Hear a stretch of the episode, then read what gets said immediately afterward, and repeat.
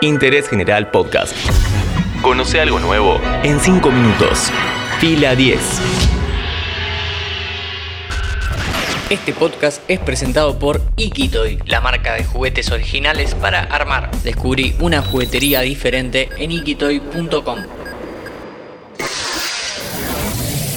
Bienvenidos y bienvenidas a un nuevo podcast original de interés general sobre cine y series. Hoy hablamos sobre autocines, su nacimiento, la época exitosa, su caída comercial y el virtual resurgimiento generado por la pandemia del COVID-19. La historia oficial dice que en 1932 Richard Hollingshead, un empresario de artículos automotrices de New Jersey, estaba buscando impulsar el uso del automóvil para que se compren sus productos.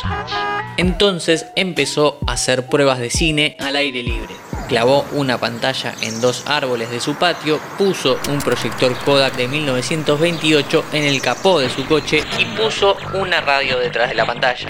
El 6 de junio de 1933, con el negocio patentado, se inaugura el primer autocine de la historia. Sus consignas eran dos, cada quien en su propio palco y toda la familia es bienvenida sin importar lo ruidosos que sean tus niños.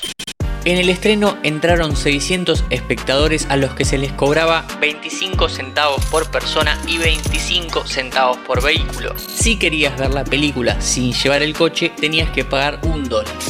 Para muchas familias numerosas fue una solución porque no podían comprar las entradas para el cine convencional. Para la gente joven y en pareja era el lugar ideal para las citas, sobre todo en la Lovers Lane, la última fila donde, bueno, pasaba lo que te imaginas.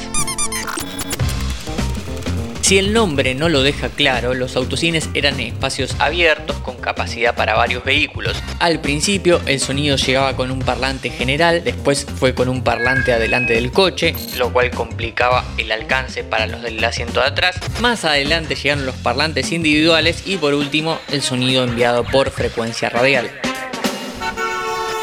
El negocio de verdad llegó después de la Segunda Guerra Mundial. Para fines de la década del 40, en Estados Unidos había aumentado la población rural y el parque automotor, dos factores fundamentales para el autocine. En los 60 ya existían unos 4.000 autocines en todo el país, con lo cual se convirtieron en un símbolo del estilo de vida yankee. La popularidad alcanzada hizo que se empiece a expandir por el resto del mundo. En 1946 se abrió el primer autocine en Canadá, en 1948 en Cuba y en 1949 llegaría el turno de Venezuela. Los ingresos eran inferiores en comparación con los cines regulares debido a que solamente podían proyectar películas por la noche. Hubo intentos fallidos de acondicionar espacios para proyectar en horario diurno, como enormes estructuras de formas de tiendas de campaña, pero al final nada fue posible. Y por esas cosas de a poco empezó la caída. Pero antes, ¿qué onda Argentina? Gabinetes espaciales donde la gente va. En Buenos Aires, esta modalidad para ver películas al aire libre llegó entre los años 60 y 70. Hubo cuatro autocines, entre ellos el de La Ribera en la ciudad deportiva de La Boca, el Panamericano en Panamericana y Pelliza y el Buenos Aires en General Paz y Constituyentes. El cuarto estaba en la terraza del supermercado Todo en Empedrado y Artigas, Villa del Parque. En Estados Unidos, la decadencia llegó por el aumento del costo de las grandes propiedades. La tierra se hizo demasiado cara para las empresas de autocines, la aparición de los televisores a color, reproductores caseros y alquiler de películas terminó por destruir el negocio. Antes de saber cómo es el autocine moderno, acordate que este podcast es presentado por Ikitoy, la marca de juguetes originales para armar. Descubrí una juguetería diferente en ikitoy.com.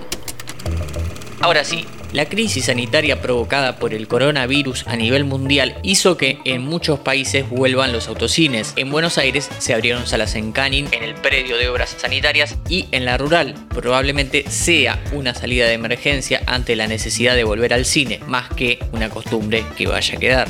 Lo cierto es que el autocine volvió por un ratito y de eso hablamos hoy en Interés General. Interés General Podcast. Encontrarnos en Spotify, en Instagram y en interésgeneral.com.ar.